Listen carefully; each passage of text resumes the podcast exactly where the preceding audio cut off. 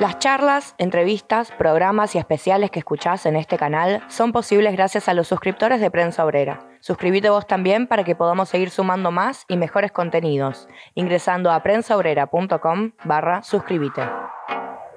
Mi nombre es Pablo Bío, tengo 32 años, eh, soy comunicador social y hoy estoy acá porque fui víctima de abuso a los 11 años en un colegio, el Colegio El Salvador y hace poco, dos meses más o menos, realizamos una primera denuncia o reclamo administrativo al colegio exigiendo respuestas. Yo fui al colegio del Salvador, eh, es un colegio tradicional, la calle Callao entre la Valle y Tucumán, colegio tradicional jesuita y solo de hombres, que hoy hasta suena muy raro decirlo y todo. Eh, en ese momento también era raro, pero bueno, uno de chico tampoco tiene las, capacidades para darse cuenta. Eh, fui ahí desde sala de cuatro hasta que me egresé en quinto año. Así que diría que por lo menos gran parte de mi vida la pasé ahí. Era un colegio de doble turno también, entonces eh, pasé mucho tiempo ahí adentro. Y en el año 2001, cuando yo estaba en sexto grado, que sexto grado es como ese paso también entre el ser un poco más niño y la adolescencia, de hecho en casi todos los colegios es el paso casi a secundaria, eh, y en mi colegio particularmente, como estaba esa transición, solían eh, ponerte una, una, persona que se llama tutor, que eres acompañante, que no era solamente un acompañante, digamos, educativo, que te ayudaba en cualquier problema que tengas a nivel, a nivel materias, eh, sino que también tenía como un lugar más de acompañante social y espiritual.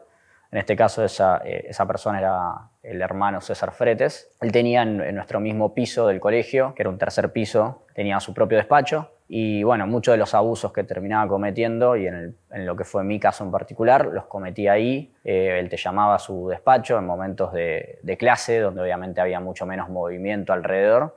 y era donde obviamente él aprovechaba, tanto como en algún sentido de, manipulación y, de charlas, llevarte a algún costado muy sexual. Eran, de nuevo, un principio de adolescencia donde no teníamos contacto, al ser solo un colegio de hombres, por eso lo destaco, quizás no teníamos contacto eh, con mujeres, ni para que te hablen de, ningún aspecto sexual ni social con alguien de otro, eh, de otro sexo. Entonces, él era el primero que te daba ese lugar para poder charlar de cosas que te iban pasando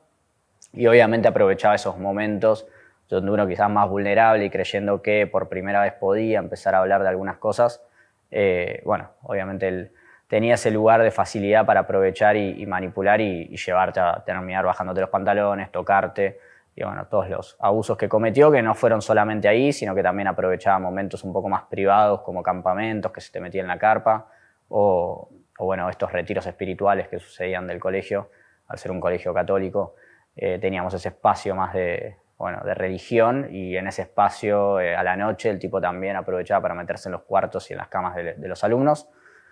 Pero bueno, obviamente éramos chicos y y tampoco estaba la coyuntura social de hoy, por ende no se hablaba de abusos en ese momento, o se hablaba muy poco, mucho menos públicamente. Y por supuesto para nosotros todo lo que nos pasó no solo lo tapamos y lo escondimos y era un secreto, sino que además si existía la posibilidad de hablarlo se hablaba de forma muy quizás agresiva en un punto porque era joder al otro respecto a algo que creías que le había pasado, pero nadie aceptaba y nadie decía realmente lo que había pasado.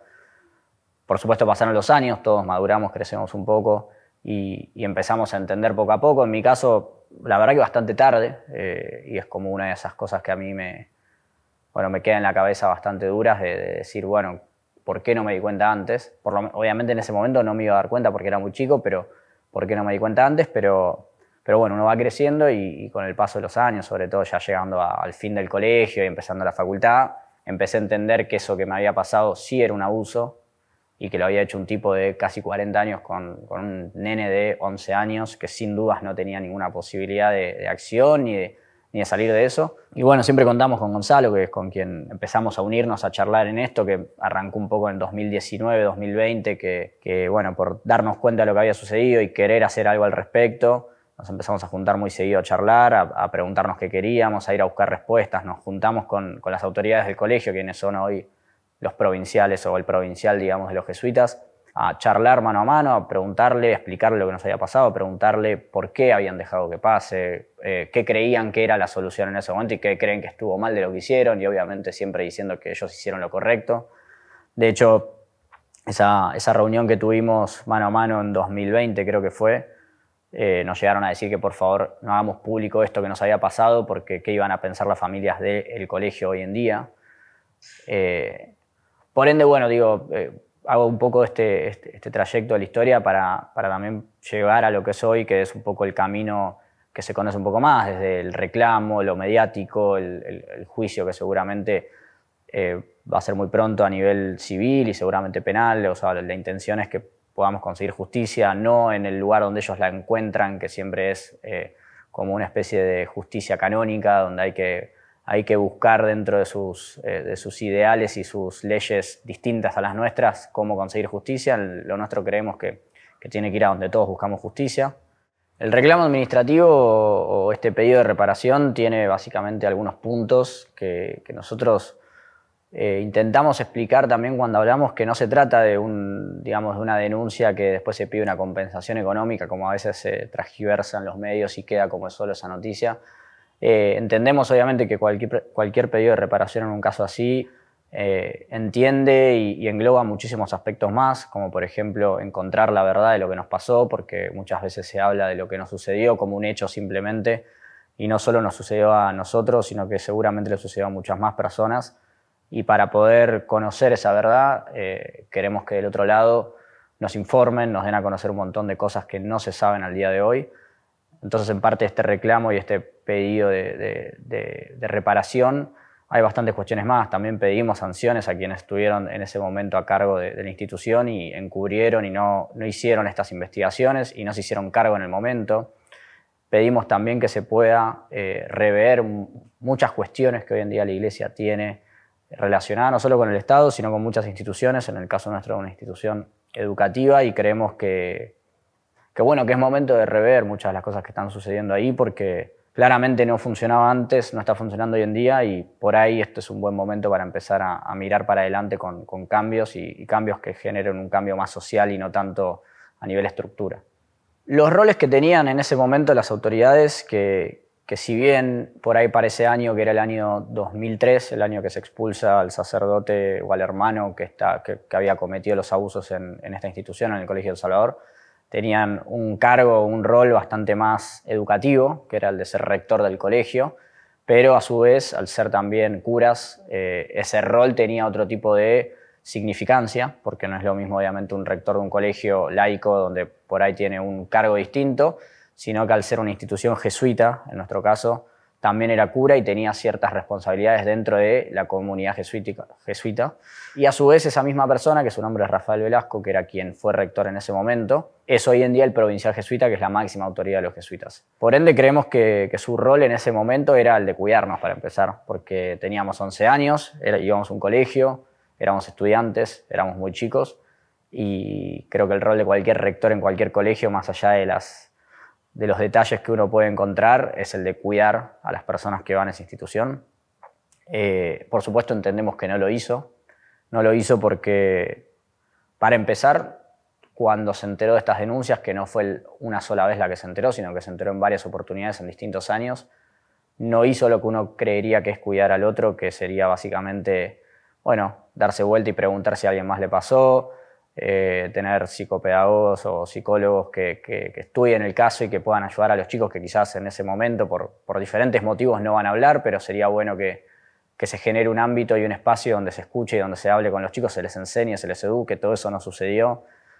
Obviamente también un rol un poco más importante, creo yo, que era el de no mover a una persona, a un acusado de abuso sexual, de un lugar o de una institución a otra. Entonces, eh, creo que ahí hay un rol fundamental que termina siendo el rol que él debía tener, que era el de cuidarnos y el rol de educarnos y el rol de protegernos y, y quizás un montón de cuestiones más que tienen que ver con el sistema educativo. Y el rol que él hizo y que es por el que hoy estamos levantando un poco la voz, que es el de encubrir que es otro rol que él no debía tener, que no debería haber pasado y sin embargo es el rol que ejerció. A su vez,